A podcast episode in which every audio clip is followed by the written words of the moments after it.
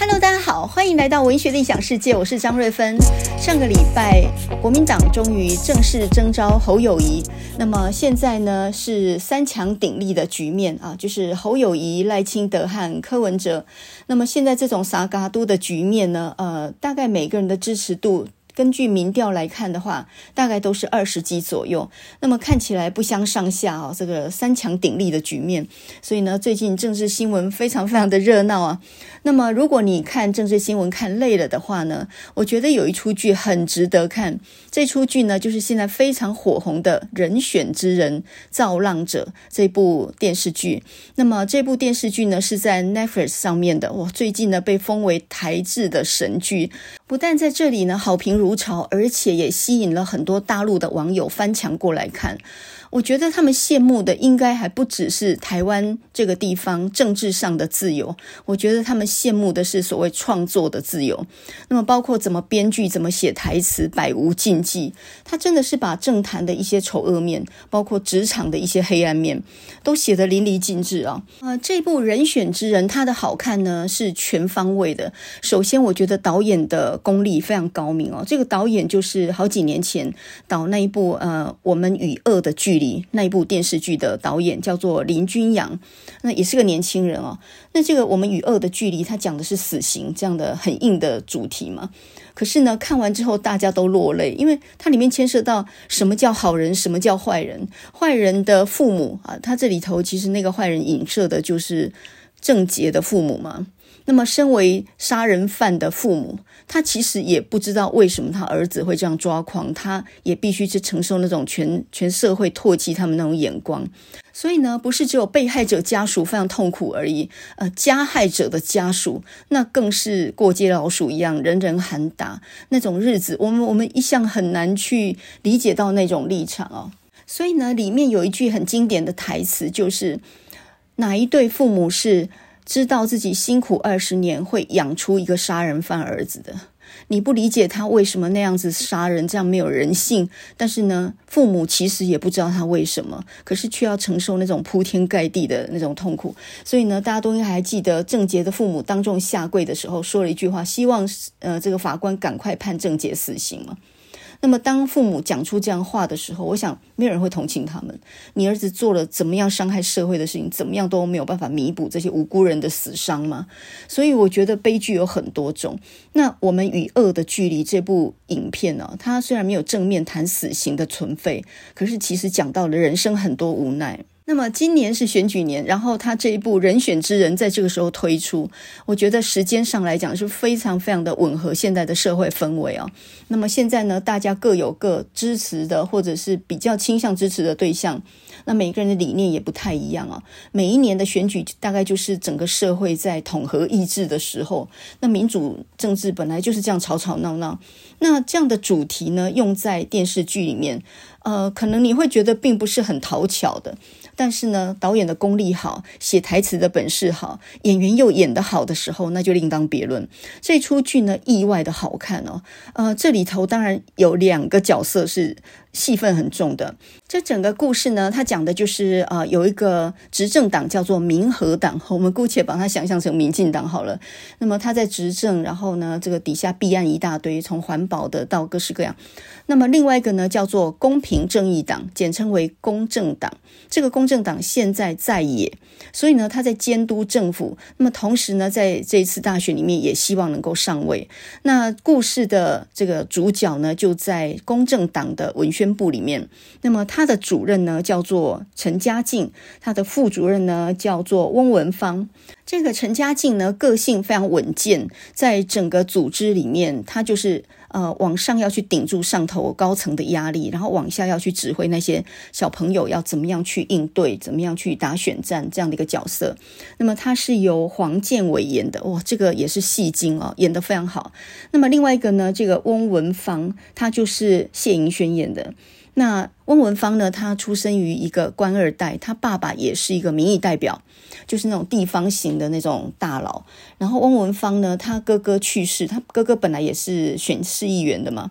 那后来去世之后呢，就由他来代替他哥哥出来竞选市议员，在连任的时候呢失败，所以呢他就跑到这个公正党的党部来担任副主任这样的一个位置，文宣部的副主任。那翁文芳呢，他口条非常流利，呃，讲话有条有理，所以他是一个很称职的发言人，在文宣部担任发言人的角色。那么主任是男的，副主任是女的啊，这两位呢大概中年左右，然后呢非常稳健这种个性，在整个剧里面。算是一个呃中间的啊中层这样的角色，他们的戏份最多。那么往下就是好几个年轻的刚刚进这个社会的菜鸟，他们很有理想，在大学里头的时候可能都是跑学运的，他们很有创意，他们很知道怎么样在网络上面接收讯息、回应消息，并且呢制作宣传，还有制作一些竞选小物等等，打这种选战啊。那么这整出剧里面呢，除了政治跟选举当主轴之外，另外还拉出来有关于性别的议题啦，比如说，呃，有个小助理叫做雅静，她是个漂亮可爱小女生，她在茶水间就被别组的男同事性骚扰，就是一只手呢环抱到她的腰边，然后呢对她上下其手。这种性骚扰呢，在一个大的体制里面很容易被压下来，尤其是在选举当中，大家都会要你以大局为重。如果公正党党部里面传出来有性骚扰呃女助理这样的事情的话，那这个党的形象就不好了。所以你往上申诉的时候呢，这个高层也会尽可能把你压下来。所以这这个剧里面呢，它还牵涉到性别。那比如说翁文芳，她就是个女同志，她也不会演她是女同志啊。她当年参选市议员，她就是。同志出柜这样去竞选的。那这整部剧的好看就是呢，这一些演员真的是太厉害了。那么除了呃主任跟副主任他们两个戏份最多的人之外，另外好几个角色真的演得非常好。比如说呢，戴立人他所演的那一个呃垃圾渣男，那个什么立法院院长，然后要出来竞选副总统的那一个，还有呢就是卜学亮演的那个公正党的副秘书长。我那个副秘书长也是演得非常的老狐狸哦。那么另外呢，像这个温文芳，他的父亲地方大佬那种地方派系里面的民意代表，哇，那个也是非常非常的很内敛、很沉稳的，几乎没什么台词，可是一个动作、一个眼神就非常非常到位。所以老中青三代演员，我觉得都演得可圈可点。唯一感觉比较弱的就是那个立法院长的女儿荣枝，我觉得呃，她演这么一个角色，看到父母之间感。情有问题，她爸爸一直在睡助理，呃，一直在偷吃小三，她妈妈不快乐，所以她就去偷了她爸爸的随身碟，里面呢就有雅静的裸照，因为雅静以前就是立这个立法委员的学生兼助理。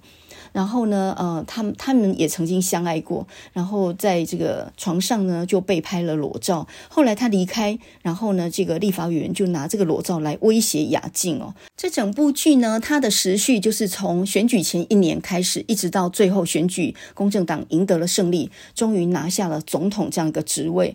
所以总共是十个月左右的时间。那其实跟我们现在的时序也差不多哈，大概七八个月以后呢就要选总统了嘛。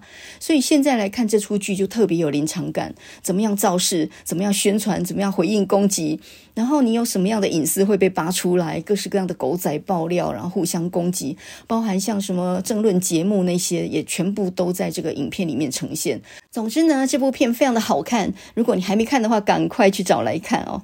那么就在大人都在关注这些政治消息的时候呢，呃，小孩子都在忙升学哦。那么上个礼拜六日呢，国中会考刚结束。那么这一次呢，听说明星高中的落点预估呢是建中要三十四点六分，北一女要三十三点八分。台中一中要五 A 五加九十五点，台中女中是五 A 五加九十五点，这这两个一样。那么台南一中是二十八点八分，台南女中是二十六点八分，高雄中学要三十分三十一点。呃，高雄女中要三十分二十七点，你这种计分法还真的是没有人搞得懂啊。那么国中生要考高中，高中生呢要考大学，所以现在呢，上个礼拜六日也是各大学第二阶段面试的一个很热门时段。那么你可以看到呢，升学永远都是年轻小孩子们现在在忙碌的事情哦。可是我们的教育界真的问题还不少呢。呃，最近呢，台大经济系闹出了一个事件，就是呢，在选举的时候。呃，就有这个候选人呢，他们提出了一些涉及性别歧视的政见。那其实呢，这个是台大经济系他们里面在选他们的系学会的会长吧，我猜是这样。所以有会长跟副会长这样的一组两个候选人。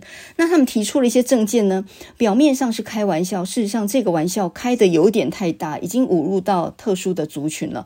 比如说呢，LGBTQ 与狗不得在办公室打传说对决。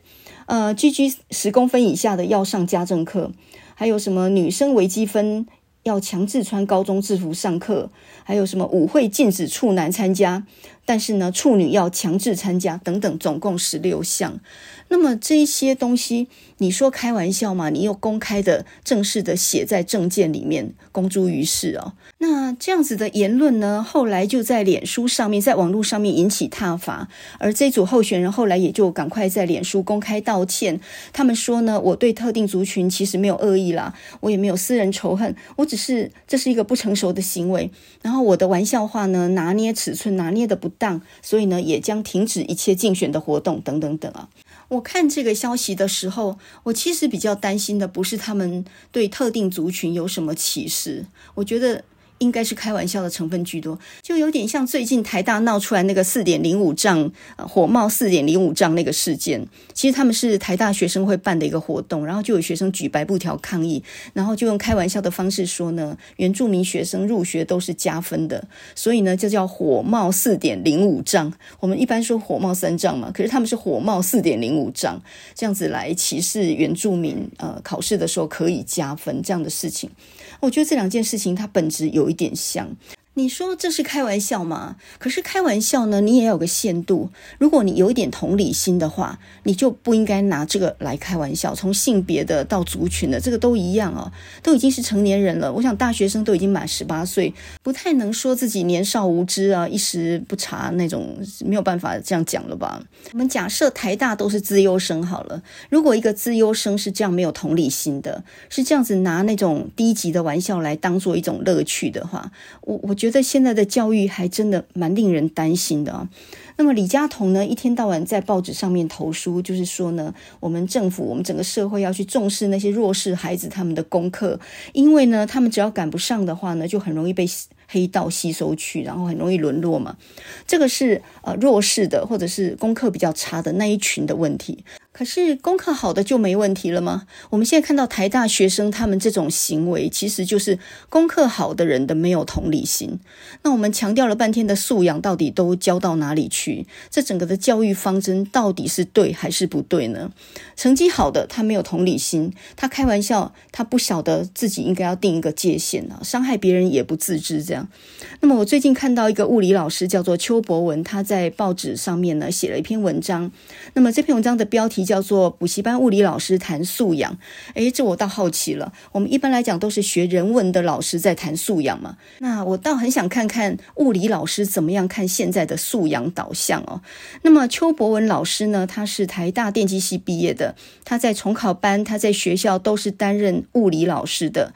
他说：“我跟台大电资学院院长一样，对台湾未来的教育前途感到非常的忧虑。”他说呢，他教学已经超过三十年了，看到各式各样教育的改革口号，各式各样什么人本主义、建构主义、翻转教学、素养导向等等等，每隔个十年八年就有个新的口号推出。可是现在呢，他认为这二十年教改的结果其实都是失败的，因为呢，这些所谓的素养就是字数很冗长又语义不清的各种阅读测验。另外呢，还有很多超过课纲的考题，那到底谁来评断这些考题符不符合素养这样的要求？还有它的信度跟效度是多少呢？我们打着这样的一个旗号，用素养来当做旗号，可是呢，只图利了商人，因为这些商人嗅到了商机，打着素养的旗号，利用学生家长的忧虑来疯狂敛财，这就是我们现在的教改所造成的真正的结果。所以呢，这个邱博文老师他就讲到说呢，这二十年教改都是失败的，真正该做的是什么呢？就是应该要强化基本功。咦，这个邱伯文老师跟这个李嘉彤的想法是完全一致的。那么，其实我觉得，不管从数学、从物理、化学、从文学来看，我想很多第一线的老师的想法都是一致的。基本功很困难呢。你看起来他没什么花俏的，可是他要培养这种听说读写计算这种能力，他本来就是要花时间的。但是呢，现在不太重视基本功，现在重视的是各式各样的所谓的产出。总之呢，花样一大堆，但是呢，基础在弱化。所以这个邱博老师他就讲到说呢，这个呃，现在的教育是画饼充饥，舍本逐末。台湾教育的未来呢，不仅不会尝到素养教育的甜头，反而基本程度会不断的下降。我看着这篇文章哦，其实我心里面还蛮感慨的。呃，我在大学里面教的是阅读与写作，在通识开课，也在中文系开课。好吧，说要训练写作，那么一开始当然就跟同学讲说呢，你一定要多阅读。你看的不多，没有那个养分的时候，其实是没有果可以产出的。所以呢，你不能一来就要学技巧，你要先在心里面知道文学是什么。那怎么样知道文学是什么？很简单啊，你读多了就知道文学是什么。而且文学还分为一种所谓比较深入去描写一些人性的文学，跟一些比较。描述表层的比较花俏的东西，那这两个的程度又不太一样。当然呢，那种比较花俏的东西也有人喜欢，或许比较畅销一些。那比较严肃的文学呢，他要再想一下，或许他比较挑观众一点，呃，他就是稍微。有一点，有一点这个门槛，可是你耐心的，你慢慢接触以后，你就能够理解到那种文学背后其实都有哲学的含义在里面。好的文学不是只有看完觉得很感动，或者看完觉得很有趣而已。好的文学是看完以后你会去想一些事情，也或许年轻的时候你想得很浅，老了的时候呢，再看一遍，终于体会到什么才是这个文学要表达的意思。所以呢，书。嗯，好书不厌百回读，就这个意思。你书还得读好多次，还要重读呢。所以，好的文学其实也背后是哲学。那当我开始介绍一些好书给他们读的时候呢，呃，各式各样奇怪的反应就来了。呃，我们不是在教文章写作吗？那为什么老师都没有教技巧呢？我们以前的老师，呃，都会告诉我们什么技巧，然后造一个句子啊，这个技巧是什么意思，然后造一个句子。为什么现在老师都不教技巧，然后呢，只叫我们一直不断的看一些新的书呢？那我们以前的作文呢，老师都改得密密麻麻，全部整篇都是老师红字改的。那为什么现在的老师呢，呃，都没有帮我改句子呢？他们还停留在那种念小学写作文的阶段呢，就是他交来一篇作文，他就希望老师帮他改得密密麻麻那样子。所以呢，我面对这样的学生的时候，我真的感受到一点，那就是现在的学生在整个教育的体制里面啊，啊，甚至我要他们写一篇文章，他们就一定会问一一句话，叫做几个字。我非常厌倦这种问法，所以有一次他们在问几个字的时候，我就回答他们一百万字。你问那句话的时候，好像你多少字都写得出来，对不对？那我就回答一百万字。不要问那种无脑的问题了。你要写多少字，是你写文章的人自己可以决定的。因为一篇文章长或短，它需要用到多少篇幅，是你决定的，不是要你写的人决定的。那学生们就跟我说：“老师，你不能这样啊！我们从小写文章写到现在，都是老师规定几个字啊。有的时候说三百字为限，有的时候说五百字，所以你一定要问他几个字啊。考试也是一样啊，没有字数限制，那怎么写呢？”所以你从这句话就知道，我们的学生受限制很大。他习惯你定他几个字的篇幅，他就写几个字。他已经习惯这样子定量产出了。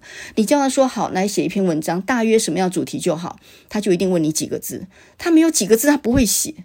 所以你看，这个观念已经完全错了。写文章这个东西，它是一个艺术性的创作，所以从主题到怎么表现的形式，到它的篇幅，不应该是听命形式的，应该是创作的这个人自己脑袋里要有一个想法。那你怎么样知道这篇文章或这首诗要用多少的篇幅来呈现呢？你必须要有标准，要有参考值嘛。就是你看多了东西，你大概就知道这适合用个小篇幅来写，还是用个大篇幅来写。所以题目跟篇幅照理说都是创作者自己决定的，不可以听命行事，不可以听别人的吩咐。可是我们的教育，我们的考试是要他们听命行事，不然你就要吃亏。我觉得这可能是张金红他到最后为什么会辞掉台中一中国文老师的工作的原因吧。想要写作呢，是必须要有大量的阅读来做基础的。可是现在的中学的国文老师是做不到这一点的，因为学生跟老师的时间都非常有限。那么另外呢，写作这个东西也不能够限量定量产出的，它必须要在你有所感触的时候才有办法写。可是我们的考试制度呢，要你写理性的文章就要写理性了，要你写感性就要写感性啊。那呃，吩咐你用什么样的规格、什么样字数写，你就必须要能够写得出那个东西。反正考过再讲了，其他什么好不好都不重要，字写漂亮，然后呢，把分数骗到就行了。我们的文学艺术教育啊，其实是完全没有在培养小孩子的美感，美感的建立是很慢的，但是你没有时间让他们慢慢去培养出来一些对艺术的敏感性。所以呢，我们现在的教学是很急就章的，而且非常重视呃绩效性的产出，什么东西都要有个绩效性的产出。我十几年前到台中一中去演讲过，那个时候就认识张金宏。他那时候在一中教国文教得不错，他也已经得到了二零一一年那个时候已经得到了九哥他们的两百万长篇小说奖，就是《摩铁路之城》。摩铁路 Motello 就是汽车旅馆嘛。那么他写的是一个问题青少年跟台中的汽车旅馆的故事，所以叫《摩铁路之城》摩铁路之城）。那个时候的台中呢，不但有黑道，有枪战，还有色情，就是那个汽车旅馆林立嘛。所以他二零一一年那一部小说呢，就得到了两百万大奖。那个时候他已经蛮出名了。那我觉得一个写得好的老师，应该在一中当国文老师，应该是如鱼得水，应该会被很多学生给羡慕才对。结果呢，我想的完全不是事实。张金红那个时候呢，已经打算要。想要辞去工作，所以呃没多久呢，他就办理了留职停薪。过了一两年，他就真的辞职，他就真的再也不回头了，回去做他的专业写作的作家哦。那我那时候刚开始想说，一中的国文老师这个位置那么好，你还辞职啊？你教的是最好的学生耶。可是我后来转念一想，我可以理解到他对于中学国文教育的失望，因为那一天演讲到了五点，我我其实讲的内容就是介绍最近的几本好的文学新书给他们。讲到还没有五点，五点结束嘛，还没有五点的时候，我学生就开始蠢蠢欲动，因为他们下了课还要去补习，不管是学理科的、学文科的，反正下了课补习是他们的日常哦。所以你就发现，我介绍一些课外书给他们看，这个考试又不考，等一下那个补习考试还要考呢。所以在这样的一个升学体制之下，你想要很自由的讲一些文学啦、艺术啊、哲学，这是天方夜谭呢。那你知道张金红他是哲学系毕业的，后来才念中文研究所，台大的。所以呢，他那种比较向往自由的心，还有比较对人生比较有一点哲学的思考的这种人。在一个功利社会里面，都算是想太多了。所以呢，我猜在学生心目当中，他算是一个不合时宜的老师。他应该不能够算是学生很羡慕或很想要追追随的这样的一个老师。你写再好都没用，你那一套呢，对我就是没有用。人生是要追求成功的，这个就有点像是张金红有一篇小说叫做《坐标》，那是讲一个数学名师啊。呃，这个数学名师呢，他是一个补习班的老师。这篇文章呢，非常的精彩，我真的劝所有中学的老师跟学生真的都要看一看。这篇文章收录在二零一二年张金红有一本散文集叫做《云想衣裳》这样的一本书里面。诶，张金红的书好像都是九歌出版的。然后呢，前一阵子张金红去世的消息也是九歌出版社传出来的。那么呃，在五月中旬的时候呢，经传张金红去世，享年五十四岁。然后呢，有关于他去世的原因，到底是生病还是什么，却是说得不明不白，好像全部都是照新闻稿抄的。那么，有关他去世的消息，新闻稿都是说在睡梦中安详去世，家人已经把他树葬在台中的大雅什么公园里面，其他的讯息就一概都没有了。那整个社会呢，也不会关心一个作家之死哦，所以我整件事情到现在我心里面还还很难接受啊。才十来年前我才遇过他。那个时候他还很年轻，也写得很多。那么张金红呢？他是出生在台中县神冈乡乡下地方的一个穷困的孩子。那他们家是开铁工厂的，呃，那种铁工厂呢，就是老板给共金诶。所以他从小就是家里面工厂的童工，家里很穷，乡下孩子。那后来呢，他因为成绩很好嘛，也是很天资聪慧的一个小孩，所以他高中时候是念台中一中的哦，后来念台大哲学系、台大中文所。那回来台中，呃，因为他父亲去世，他回来台中任教。他先是教私立中学，教了一阵子，然后才到台中一中他的母校，教没几年呢，就这个离职了。那么，二零一一年那个磨铁路之城呢，他说他是因为教书的时候，那个时候他教的还是一个呃比较差的一个私立中学嘛，然后在周记本上面就看到各式各样学生的问题。他就拿这个当题材，然后写了《摩铁路之城》，之后呢，才有《云想衣裳》这本散文集。那么再晚一点呢，他又出版了一本他早先的一些短篇小说得奖的作品的结集，叫做《出不来的游戏》。二零一四年又有一本散文集叫做《晚自习》。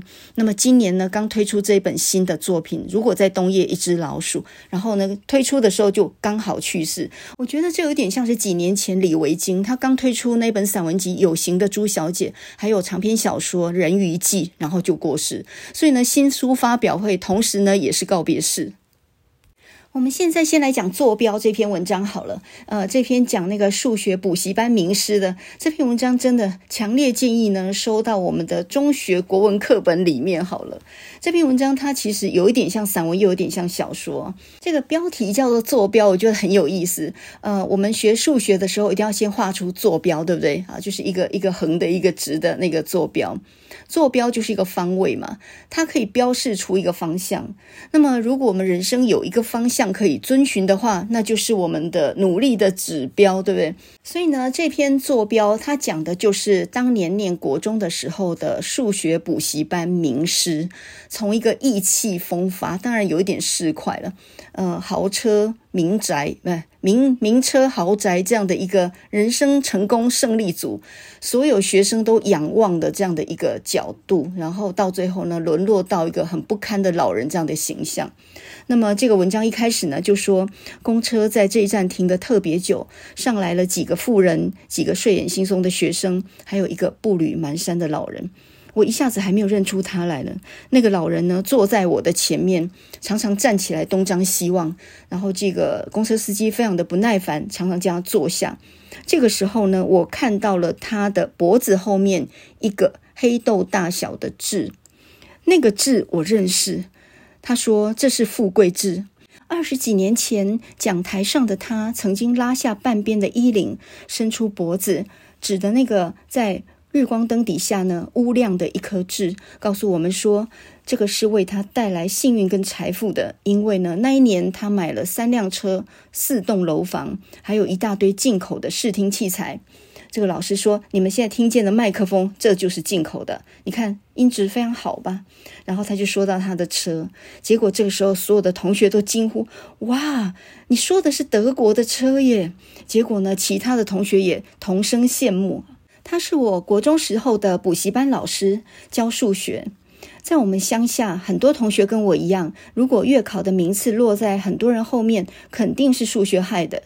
学校的老师也警告我们，数学再没有起色的话，联考落败了，你就不要太惊讶。而且呢，上了高中这一科也是主科，所以呢，你的未来是绝对不能轻忽的。家长们多方打听之后，终于找到一个口碑不错的老师，上课地点就在学校附近，一次课收费三百。当时候呢，吃一碗阳春面只要十二块。这个老师呢，平常是在台中开课的，好不容易请到乡下来，愿意为我们上课，被他教到是我们的福气。我们也听说呢，是家长们联络了很多次，保证帮他找到更多的学生，让学费均摊之后，他才愿意来的。上课的地点呢，在一栋透天厝的二楼。老师告诉他们说：“你们忍耐一下，过一阵子呢，我就会在这边买房子，我们就可以装潢好一点。到时候呢，设备就非常好了。在这里教两个小时，哎，真是我的损失啊！跟在台中的两个小时相比，那根本就没得比。”老师说：“根本没想到会来这边，希望我们能够好好体会他的损失。”老师上课的内容虽然呢都在。学校听过一次了，但是听他讲起来效果就是不一样。他也特别会讲笑话，各式各样在不同题目跟解题之间穿梭的效果都非常好。所以呢，大家也都上他的课上得非常享受。那时候的我大概就明白什么叫做魅力。他的动作、腔调跟速度，不断强调给我们的东西，都让人觉得上他的课上得非常满，也非常补。在解题的空档，他也很爱说，在这个社会，你必须比别人强，你要赢过别人有很多方法。你不但要反复操练、闭门练功，你还要知道怎么装点门面，讲这些人生的一些见解跟心得。所有的人都被他唬得一愣一愣，全部都投以艳羡的眼光。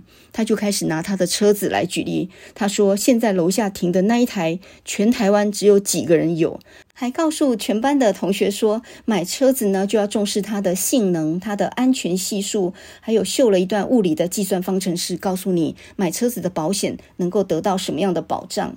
他说，在数学之外，人生的成功才值得你关心，而买名车是他实践这套人生哲学的一部分。人家能够注意到你外在的实力，你的人生就已经成功了一半。讲到这里，他的语调特别的铿锵，那应该是他自以为站在成功的坐标点上而发出的声音吧。总之，他的人生就好像灯光晕染的商店橱窗里面撒上金色糖粉的蛋糕一样，令人艳羡。过了几个月之后呢，他告诉我们说，他现在已经买了一栋透天厝，这里面其中的一间就变成我们以后的教室。以后呢，你们就到这里去上课。这边设备非常好哦，比这里还宽敞，黑板会自动升降的哦。结果就有同学去探路，发现哇，那真的是一栋装潢的非常漂亮的一个教室。我终于找到他所说的那个透天厝，耳边响起他的声音：“你们的新教室，十年、二十年以后，身价起码是现在的三倍、五倍。这是一种投资，你们来上课也是一样，知道吗？”后来我。终于还是没有补下去。在十四岁这个年纪里面，有很多事情是讲不清楚的，一定有什么地方从题目走到答案的路上，我不是弄错方向，就是漏掉这个那个。总之，有很多东西并不是算了就会的。在十四岁的时候，我没有办法面对工厂回来一身脏污的父亲，我只能够低声地说我不想补了。结果呢，挨来一顿父亲的斥骂：你不好好学，等到以后开始赚辛苦钱，你就知道港口。后来我还是考上了一中，到市区读高中之后，我才见识到它名声之大。高楼墙壁、公车站牌，到处都是它的广告。有很多同学继续在他那边补习，在公车里面大家挤在一起复习他讲过的笑话。有关于他的一切，后来我就听了非常多。他的新车后天来台，他的别墅下个月完工，他的一个小时的钟点费超过普通人一个月的薪水。他今年要去北北欧度假一年，买船住在湖边，就好像连续剧主角的人生一样，好像什么东西都是有可能的。他就是一个真正成功的人，是那种有实力去过他想要过的人生，完成那些我们瞠目结舌的梦想的人。高中毕业，我离开了台中，到台北去，很长一段时间没有了他的消息。偶尔听别人说，补习界新人辈出，有很多王牌迅速窜起，大家呢捉对厮杀。或许呢，就像他说的，他赚够了钱，他就退出江湖，然后去过他的享受的人生。总之呢，有关他的一切，慢慢的就被淡忘了。几年前，在同学的婚宴上面，有一个也成为补习班名师的学弟，告诉我们这一行的兴衰，并且呢，讲到了这个昔日的名师，才知道呢，他当年因为投资失利，被骗了很多钱，从此以后呢，他就整个人生就败落了，常年耗损。又烟酒过度，很快的连身体都不听使唤，整个人神采尽失。他已经早就离开补习界，没有人听过他的名字了。我完全没有想过会再遇见他，尤其是在这样的公车上面。现在的他坐在我的前面，在那里发呆着，在那里喃喃自语着。我算一算，他应该不到六十岁，连车子走到哪一站，他都已经辨识不清了。整个人的魂魄好像住在一艘随时沉没的破船上面，四肢枯瘦，满脸惊疑。我没有想到我会再遇到以前教过我的老师。这个不敷使用的人生，那么迅速衰退的景观。这辆开往市区的车子和我当年求学搭的是同一辆公车，车子里头那种油臭味还依然存在。在窗外，许多盖不到十年的楼房已经旧得满面污痕。一转眼，二十几年已经匆匆过去了。他曾经告诉我们，这些买来作为教室的地方，以后会涨多少倍多少倍，却远远没有按照他的预期。时间就这么过了，他当年在黑板上画的那个成功的坐标，早已在我的记忆中模糊漫画了。这里是哪里？他一直问旁边的人，没人理他。他又站起来到处张望。我拍了拍他的肩膀，跟他说：“中国医药下学到了，我会叫你。”就在这个时候，车子停下来了，司机开始吼人。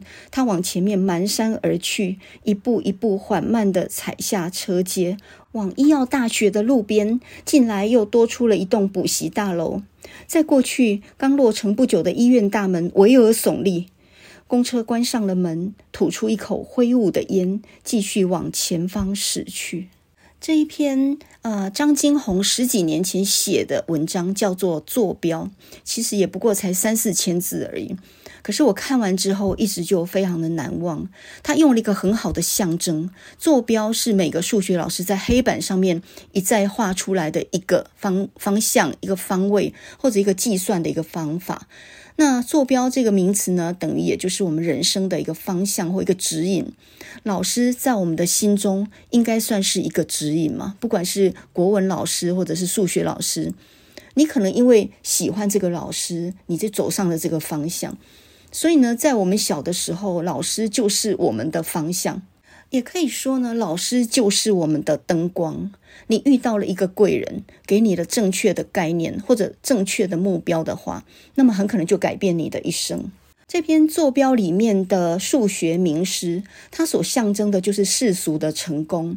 呃，很早就能够退休，然后过很好的生活，住到北欧去，然后呢，住住在湖边，买一艘船，他有豪宅，他有名车，那么他是很多人羡慕的，一个小时就能够赚人家一个月的薪水，那样的一种成功之人，他的人生呢，就好像撒了金色糖粉的蛋糕一样。我们小的时候，什么都没有的时候，我们会很羡慕这样的人的成功。但我觉得这篇文章很有意思的点就是，他完全没有说教的口吻哦，他就只是把一个成功的补教界的老师，在最高点，然后跌落到最低谷的时候，他也看过他高点的时候，他看过他几十年后落入低谷的时候，那么就不着言全的带出来一个主题：人生到底什么叫做成功？这个问题可能根本就没有答案吧。每个人心目当中的成功不一样，或许赚到了钱，那就算成功了。但是有的人可能另有目标或理想，而他的理想并不在物质的东西上面。文章呢，就结束在公车吐出一口黑烟，然后继续的往前驶去。我觉得这个结尾也非常耐人寻味，这就是我们的人生一样哦，就是不管你体会到了多少，总是一边体会一边往前走。我们在往前走的时候，其实不知道自己应呃可能会落入怎么样的一个一个前途里面。这篇文章呢，虽然没有一个字的褒贬，但是你也可以看得出来，数学老师当年在黑板上面画下的那种人生完美的坐标，后来并不是他真正想要达到的目的。那么，在整个教育环境里面，我觉得老师有两种，一种呢就是很体制内，从求学到后来工作，都是完全按照体制内的规矩，怎么规定就怎么遵循，然后拿这一套去去教学生，这个是体制内的老师。那么另外一种呢，就是从体制里面呢自己念书，然后得到了很多东西以后，开始去质疑这整个环境，或者质疑这个体制有问题。并且呢，或许不愿意用那种方式再配合下去。老师只有两种嘛，一种是体制内的，一种是比较倾向体制外的。那么我呢，算是名义上在体制内啊，书也念完了，也在一个体制内的学校教书，但是我心呢，一直都是也在外面。我的心一直不认同这个体制，我也不认为这套方式是有用的。但是我还赖在那边领薪水，我我依照这样的一个方式。假装在当老师的工作，其实我心早就离开了，因为我知道这套东西是没有用的。那你可能会说，那你要去改变学生的想法啊？我告诉你，学生的想法是积重难返，他是没有办法改的。光是刚刚我们说到那个，一说叫他写作文，他就问你几个字。你一听呢，就知道这完全都是在体制里面已经习惯了体制的学生。所以，当你说先不要写东西，我们来读一点东西的时候，他觉得你在浪费他时间，他不太愿意配合，他也觉得这样子太苦了。你为什么不直接教我写作的方法就可以呢？这个有点像是教教你煮菜的时候，告诉你一匙盐半匙糖那种教法，那种教法是错的。你其实要教的是概念。那真正那个分量是不可能。你想大师傅哪一个人是一匙糖半匙盐？他全部用同一个勺子，他会用眼睛看的。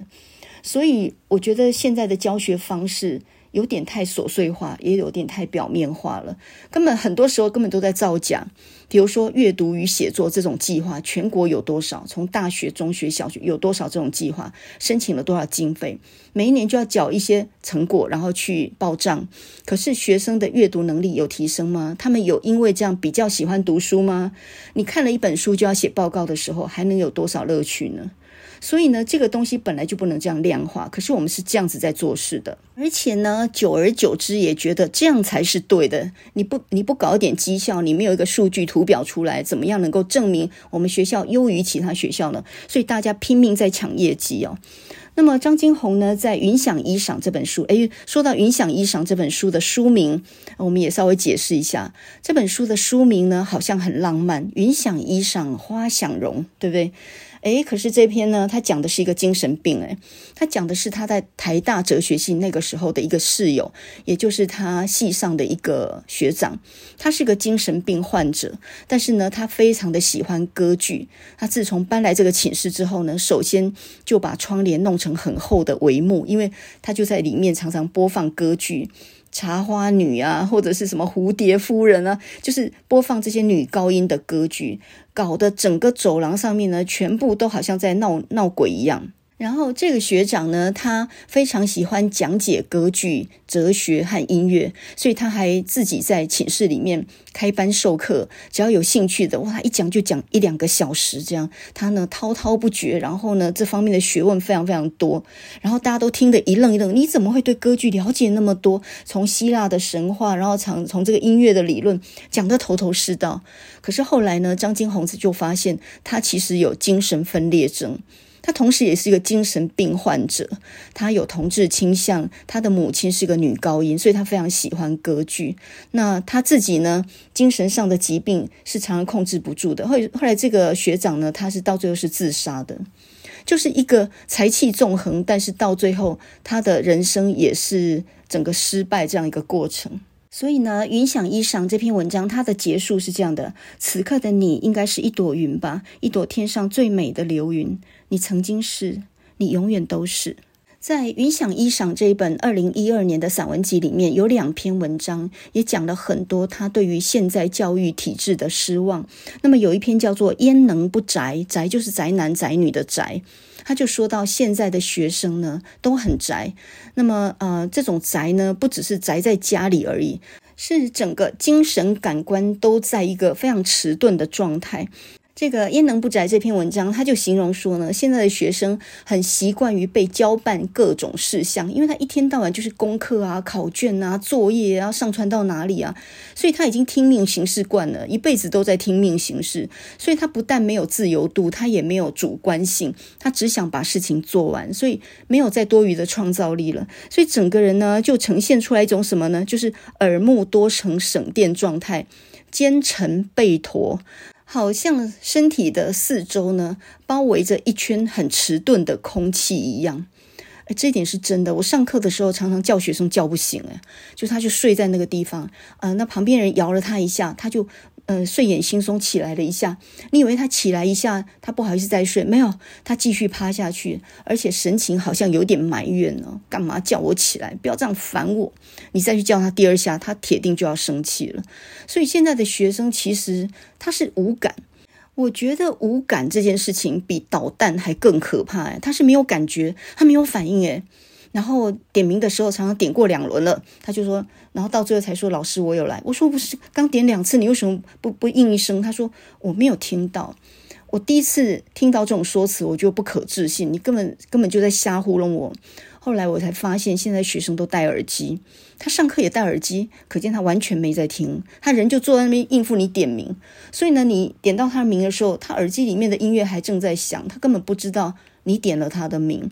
到最后我们公布了点名缺席的名单以后，他才来说：“老师，我有来。”我说：“我点了两次了，你都没有出声音。”他说：“我没有听到。”所以我听多了这样的说辞以后，我才真正知道他们坐在当地，他是真的没有听到，所以他坐在那里如同不在那里。面对上课的时候，学生这样的精神状态，我相信你再有热情，你准备的再充分，你再有学问，我觉得都没有什么发挥的余地了吧。所以呢，不是只有张金红那样的高中国文老师很想辞去，我觉得连大学的国文老师教的也极其痛苦啊。那么，在张金红的《云想衣裳》这本书里面，还有一篇文章，我觉得也很值得读一下，叫做《台湾巨大的工厂》。他讲的就是说，整个台湾就好像一个巨大的工厂一样，而我们的教育环境，也就是我们的学校呢，其实也是一个工厂，它是一个赶绩效、拼速度的工厂。在学校开会的时候，一天到晚讲的就是怎么办。这今年我们的联考分数表现怎么样？诶，那我们又输给哪一个学校了？那么这种想法已经内化成一种忧心忡忡的存亡之感。每次校务会上面就是讨论这样：学校再不拿出作为，就要被哪个学校拼过去了。再这样下去的话，我们很可能就会被减班的。这种停留在生存层次的话题。怎么样能够去教导学生进入到生活或者是生命价值这样的领域呢？就说很浅层的思考，没有办法去深入到学生他们真正内在的生命。所以，我们教学到底是为了生存，还是为了要建立一个生命的价值或秩序呢？我觉得张金红讲得非常好。他说，我们太习惯于制造，而不是创造。在作业现场，你不需要太多讨论，你只要让各组组长把工作进度、把任务交付下去，把生产的步骤品质顾好就可以了。所有工作进度一定要在一定时间内完成。在教学现场，我们一再强化学生们要熟悉生产线这种环境模式。你看我们现在的学习历程档案是不是这样？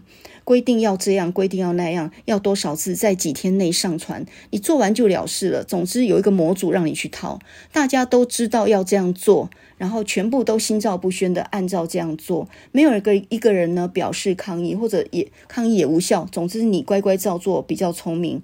我觉得这句话真的太可怕了。在教学现场，我们一再强化学生们要熟悉生产线这种环境模式。你熟悉了这种模式以后很有效率，问题就是你恐怕再也很难有创造力了吧？你那种呃离线而去、脱逸而去，或者说想的跟别人不一样的那一种能力，就慢慢消失了，就没有了。你看看现在老师教给学生的是什么呢？比如说那些参考书，什么锦囊啦，什么抢救什么大作战呢？那么这些参考书的编法大概就是说，这个章节给你口诀秘籍，那个领域呢教你怎么样切入攻破，重点呢就帮你标红字加粗框，他把。本来你应该花时间去摸索、咀嚼、思考的东西呢，弄得很简单，学得更快速。没有人想在上面浪费时间，因为呢，我们得像工厂一样，呃，我们要有一套这个实习手册，然后我们才会有效率啊。那么在这样的一个巨大的工厂里面，老师扮演的就是一个称职的品管员而已嘛。那每个老师 Excel 一按出来，马上就有一个排名跟数据，每天看着这个财务报表，然后呢，再盯学生的成绩。老师已经不是启发学生智慧的这样的一个人，他已经是一个管理者了。那我觉得派一个工读生来当也差不多。这篇文章发表在报纸的时候，听说还帮张金红惹来了一些骂，因为他奚落到这个教育环境就好像一个品管的工厂一样。可是我觉得他讲的真是对，我们现在的教育环境不但没有时间，也没有那个心力，好好的让学生有一点体会，或有拥有一点梦想，或者多一点时间神游，没有啦。讲哲学这个东西太浪费时间，太没有绩效了，所以大家都拼命在拼绩效嘛。你看现在大学里面老师的升等，你看那张表你就吓到，教学研究服务，然后各分细项，这一项两分，那一项三分，这个行政的配合，然后要办多少场演讲会，出席多少多少这个教学的研讨，然后发表多少论文，然后参加什么会议，这个一点那个两点那个三点，我们的价值就被。切割为那么这一分那两分那三分，这样琐琐碎碎的，而这些分数就是分数哦，所以到最后呢，升等的时候，系教评、院教评、校教评这样各关审下来，反正呢，分数就是分数，没有人看你一个整体的。所以，呃，好汉不吃眼前亏，你就是要屈服于这种分数。我自己教书的学校，我还遇过这样的一个案例：优良导师遴选，我我那一年刚好是遴选委员，因为我当过，我当选过优良导师，哈，所以有这个资格去当遴选委员。然后呢，呃，有一年是这样的，就是他把那个学生对对老师的评鉴，就老学生给老师打分数嘛，导师就给导师打分数。然后呢，就是那个部分占三十百分比，很多老师就直接全班带去电脑教室一次做完，然后拜托学生分数打高一点。可是我就遇到一个不服从体制的老师，他其他的评分都非常高，就只有在学生打分数这一项上面，五十个人没有达到四十几个，所以这一项就不算，三十分就变零分了。所以他本来遥遥领先，后来就变遥遥落后这样。然后有人就去问那个老师说：“哎，你怎么不全班带去电脑教室一次搞定？”他就说呢，这个学生评鉴老师这个分数本来就应该学生自动自发的去评，那种把学生带去电脑教室，并且教他们说，哎，大家帮帮忙啊，给老师高点分数哦，请大家吃披萨，这种话他说不出口。然后呢，当然人数就不够，于是他就这副这部分连三十都没有啊，一百分里面没有三十分，那就不用玩了，遥遥落后。你知道吗？我从此对这个老师非常非常的敬佩。我从来没有看过一个那么有骨气的老师。在体制面前，你想赢，你就是要没有原则，把学生带去电脑教室，然后呢，跟他们说：“你们帮帮老师吧，我请你们吃东西。”这种话我八成也说不出口。我当选优良导师那个时候还没有这套体制跟规则，有人推荐推荐，你写点资料，这样就算了，还没有那种什么同才评鉴、学生评鉴都没有那些东西，所以我不知道这样的一个规则。如果我现在遇到，我会怎么样？我到底是会毁弃我的原则，还是说我我算了，我就有骨气点？我不知道我会怎么做。可是现在的体制其实就是在逼迫人体制化，就是你要遵守规则，不然你就得输。那么从学生考试到老师升等都一样，诶，这简直是体制杀人呐、我觉得说学校的这个教育好像工厂，这还还是很客气的了。整体来讲，我觉得张金红对于现在的教育体制是偏悲观的。你看他二零一一年的长篇小说《摩铁路之城》里面，他就是利用一个问题青少年，叫做吴继伦。嗯、呃，他念到高二就被学校退学了。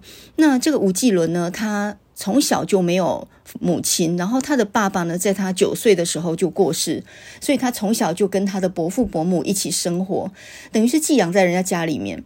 那伯父伯母他们家呢是开杂货店的，所以他从小呢自己就在外面打工啊，比如说在餐厅打工啦，很多。所以呢，呃，虽然成绩不错，但是呢。都没有心念书啊，那他的伯父为什么送他去私立中学呢？因为觉得私立中学总是管得严格一点。可是呢，对于这种比较叛逆的孩子，其实这种严格式的这种打压式的教育其实并不好，会激发他的反叛心嘛。那整个摩铁路之城就是透过一个青少年很叛逆的青少年的眼光来看台台中这样一个呃光怪陆离的城市啊。我们刚刚讲到又有黑道又有色情，呃摩。铁路、摩铁路到处都是这样的一个城市，那这是一个纸醉金迷的城市，它也是一个人性的试验场。那这个吴继伦呢，他后来被学校逼到退学之后呢，干脆不念。然后呢，就在汽车旅馆上班。那么在担任门房的时候，因为汽车旅馆的门房那个那个进门那个地方，他就是要把钥匙递给客人。通常呃，客人呢就会低低的摇下窗口，然后两个神秘的人影，或许呢就是躲躲藏藏的这样进去。呃，这个 motel 里面啊，就是这些汽车旅馆里面。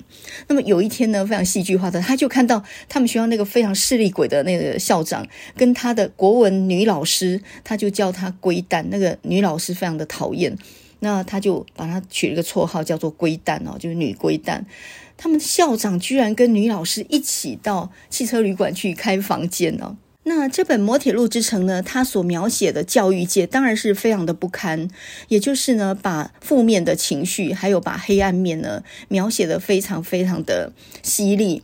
那么有的人就说呢，这简直是台湾版的《麦田捕手》，我觉得也真的有点像。张金鸿自己也说，这是致敬这个沙林杰的《麦田捕手》的一个叛逆青少年，看到大人世界里面的黑暗，还有看到这个人性的不堪啊。那我觉得很很好玩，就是为什么大家都喜欢拿国文老师来开玩笑。呃，如果说是要讲到教师界的不堪的时候，首先被比喻的一定是那个很传统的老夫子，就是教国文的老师。那么在这个故事里面呢，吴季伦他的女导师呢，就是一个国文老师。那么号称龟蛋，乌龟的龟啊，龟蛋。那么这个女老师呢，是一个呃非常会挑剔的人啊。她这里就形容说呢，一天到晚呢，她就好像有洁癖一样的去检查教室的每一道地板的接缝。包括呢，窗台的沟槽，还有布告栏的边边，甚至扩音器的网孔，她的手指头到处摸，然后呢，以为没有人知道她在干什么。你知道这种女人的厉害，她明明就是内分泌失调，却有办法呢，把她那源源不绝的忧心忡忡掩饰得好像有多关心你一样的。这个吴季伦呢，一天到晚被老师找去办公室责罚，然后每周呢，大概都要有个四五次，他站在他的办公桌的后面，看着他那一颗烫得有点搞笑，中间秃了一大块，好像可以让鸟孵蛋的这样的一个空地的头。那这个女老师呢，她烫了一个花妈的头，就有点像炮弹头型那样。整个人看起来就跟花妈一样，那她的头颅中间呢，有一块掉了头发，所以呢就好像是呃一个一圈可以让鸟孵蛋的头一样。她每次站在女龟蛋的后面，然后看到这个头都很想笑，但是呢女龟蛋却没有发现，她正用力的想着那些很优美的字句，努力把它讲到自己满意为止。听她讲话真是有够累的。我发明了一招。只要他开始碎碎念，我就把视线的焦点放在他头皮中间那一小块空空的地方，然后想象自己被他越骂变得越小，到最后缩成一个小点，整个降落在那块头皮上，然后就安全了。这招真的有效，那些声音会自动退到一个距离以外，远远的嗡嗡响，不太进得来耳朵里面。他这个描写当然是很很搞笑了，呃，有达到效果。那同时你也可以感受到，呃，这个年轻的学生在被老师、被学校体制压制的时候的那种无奈，其实也有一种痛苦，就是完全没有自由，然后你自己也没有办法从这里面呢能够逃脱而去的那种感觉嘛。所以呢，教育体制当然有它压迫的一面啊，让人无法无法呼吸、很窒息的一面啊。那么，呃，张金红他常常描绘的就是教育体制的那个灰暗的那一面。比如说呢，他最近的新书《如果在冬夜一只老鼠》，这个书名当然就是用卡尔维诺的那一本《如果在冬夜一个旅人》这样的一个书名，然后改造过来的。那么这本新书呢，最近才刚出版，呃，他就写了很多那种漂流的生命。你看这本书的时候，是真的蛮不快乐的。这本书其实它的重点就在第一集，叫做《原来的我》。那么在集一《原来的我》这里头呢，就写了很多那种青春坠毁的生命。他台大的时候，在哲学系的寝室里面，认识了一大堆怪咖。那这些怪咖呢，比如说有些人参加了野百合学运，那后来本来是很狂热的政治分子，后来退了学啊，人生也沦落了。那么另外有一篇叫《中庭之树》的，他就讲到他哲学系有一个学长，这个中庭哦，就是文学院的中庭有一棵树，然后呃，他以前有一个哲学系的学长，非常的有才气。那么他原来呢是念数学系的。后来在念历史，然后再转到哲学系，当过系学会会长，也是一个很热情，然后非常有动力的一个人。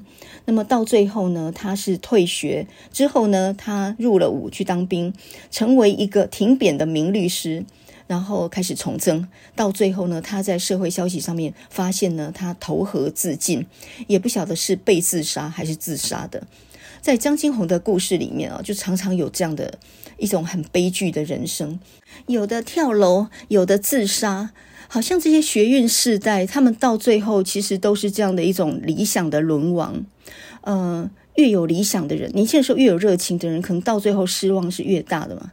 所以呢，如果在冬夜一只老鼠这本书，其实就是在怀念他念大学的时候，曾经一群跟他有共同理想的，但是到最后沦亡的这些悲剧的生命。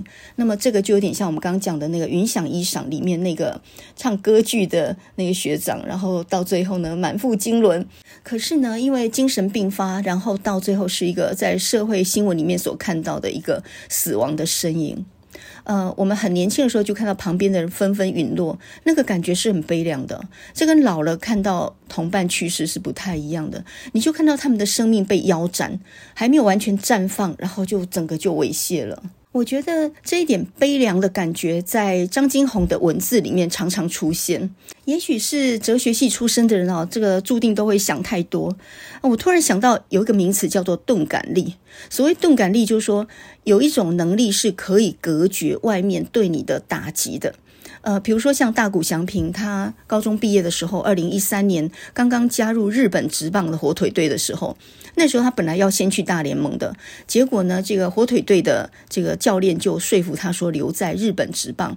为什么呢？因为你现在去美国的话，也是蹲在小联盟，薪水又低，训练又不好，所以你何不在日本在这么很强的强队当中呢，好好训练，等到你训练得更好之后去大联盟，那身价就不同凡响了。所以呢，这个最终目的还是要去大联盟，这一点都不违背你的心愿。后来，这个大谷翔平就留在了火腿队嘛。可是呢，刚开始是进入火腿队的时候，他第一年表现很差，大概还没有适应那种直棒的强度，所以一天到晚被报纸奚落，就说最强高中生也不过如此而已。这个真的四面八方来的压力很难抵挡哦。可是呢，大谷祥平自己就说，他好像天生有一种钝感力，就是对于外界的各种批评，他有一种隔绝的机制，他有办法把它化解，尽量不要去理他。这个叫做钝感力。我们有时候要接受到批评、铺天盖地的指责或抹黑的时候，你没有这点能力是不行的，因为你会崩溃啊。所以呢，我觉得张金红他就是精神非常敏感。然后想的也多，所以在遇到很多事情的时候呢，我们不能说过度反应，可是至少是他没有办法呃，这个停止自己的痛苦。比如说，同样教书好了，很多老师在这个体制底下呢，也是一边努力一边忍耐，那他就看着这样的情势无法转变，他感到非常的痛苦。你若感到三分痛苦，他可能是感到八分痛苦。所以呢，他到最后还是辞去了台中一中国文老师这样的一个工作哈。那么现在呢，还不到中年，然后就已经突然去世，那么就让人感觉到呢，好像在这一些这个非常悲伤的呃中途就坠毁的灵魂里面，也就多加了他一个，感觉非常非常的遗憾啊。那么，这个台中县出生的穷孩子，他天生非常的聪明，但同时呢，也非常的叛逆。我觉得他一直都是在体制外面的，他从来没有驯养过，没有在体制里面被驯养过。所以表面上念的是台中一中、台大这样的名校，但事实上是没有办法融入这样的一个很僵化的教育体制里面的。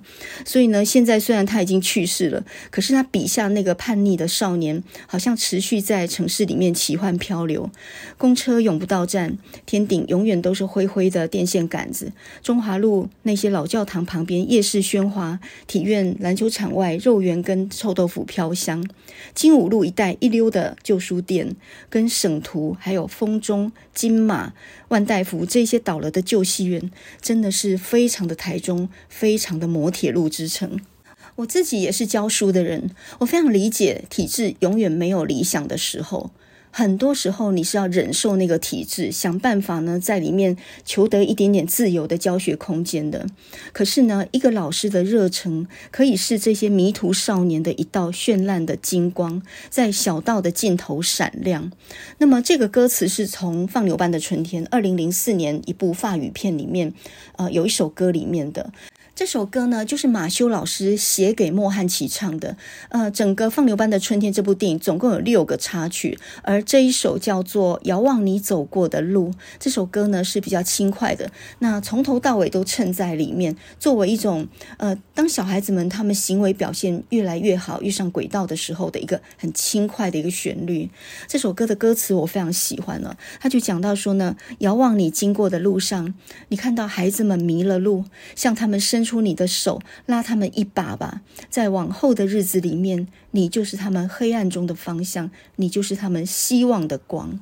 啊，我我觉我非常喜欢这个歌词，我也觉得这个歌呢，真的呃，用来讲教育界真的是非常非常的适合哦。教育体制如同一条黑暗的道路，各种压力都都接连而来。但是呢，孩子们比你幼小，他们更没有办法去抵抗外面。所以，当老师说他无能为力的时候，你要想，毕竟你是一个成年人，你还是有办法去抵挡外面的一些风雨的。所以呢，要想办法拉孩子们一把，拉那些迷路的孩子们一把。因为呢，他们童年的欢乐转转瞬就消失了。在这个歌词里面就说呢，可是你会成为一道绚烂的金光，在他们的小道尽头闪亮。我第一次看到这部电影的时候，我其实有个疑惑，就是全班坏孩子当中，因为一个合唱团只成就了莫汉奇一个人，因为后来莫汉奇不是去念了音乐学院，后来又成了指挥家嘛，好像只有他一个杰出。那么其他的孩子到哪里去了？会不会也沉沦在人生的道路里面了呢？他们没有像莫汉奇这样被送到音乐学院这样的机会，那他们是不是也沦落了呢？就像湖面的鸭子都到哪里去了呢？这个麦田捕手曾经有这样的一种慈悲之心嘛。可是当我老了之后，我再看这部电影，我其实并不担心这些孩子后来都沦落到哪里去了。为什么呢？他们或许没有成为音乐家，但是音乐在他们。小的时候曾经有过这么样的影响，你感受过美的事物，于是你就再也回不去了。你没有办法再回到那个黑暗的人生里面，所以以后不管从事任何工作，其实你对人生都还是有一个美的向往的。我觉得这就是呃文学、音乐或艺术给人的一种启发。你不一定成为艺术家，或者是作家，或者是音乐家，可是你生命中只要有音乐跟文学跟艺术，我觉得你就活得不一样。所以呢，如果你是一个老师的话，你不要再管教育体制怎么样了。呃，你对小孩子怎么说话，怎么鼓励他，这个总是上头不必批准的吧？你你讲什么话不用上头批准的吧？所以你还是有你的能力，你还是有影响别人的能力的。就像这个电影，还有就像这首歌一样哈。老师的热情可以是迷途少年的一道绚烂金光，在小道的尽头闪亮。遇到迷途的孩子，就拉他们一把吧。我觉得张金红的文学，他是看到教育界黑暗的那一面，但是呢，我们是要从悲剧里面去产生出信心啊！人生是可以悲观而进取的嘛。我知道有这么糟，但是我却不放弃努力。我们现在呢，就来回味一下这二十年前这部电影里面的呃主题曲，叫做《遥望你走过的路》。二十年前你在哪里？现在你对于教育或你对于人生有没有不一样的体认呢？你曾经的人生坐标有没有改变过呢？是因为什么而改变了？是因为一件事，还是因为一个人呢？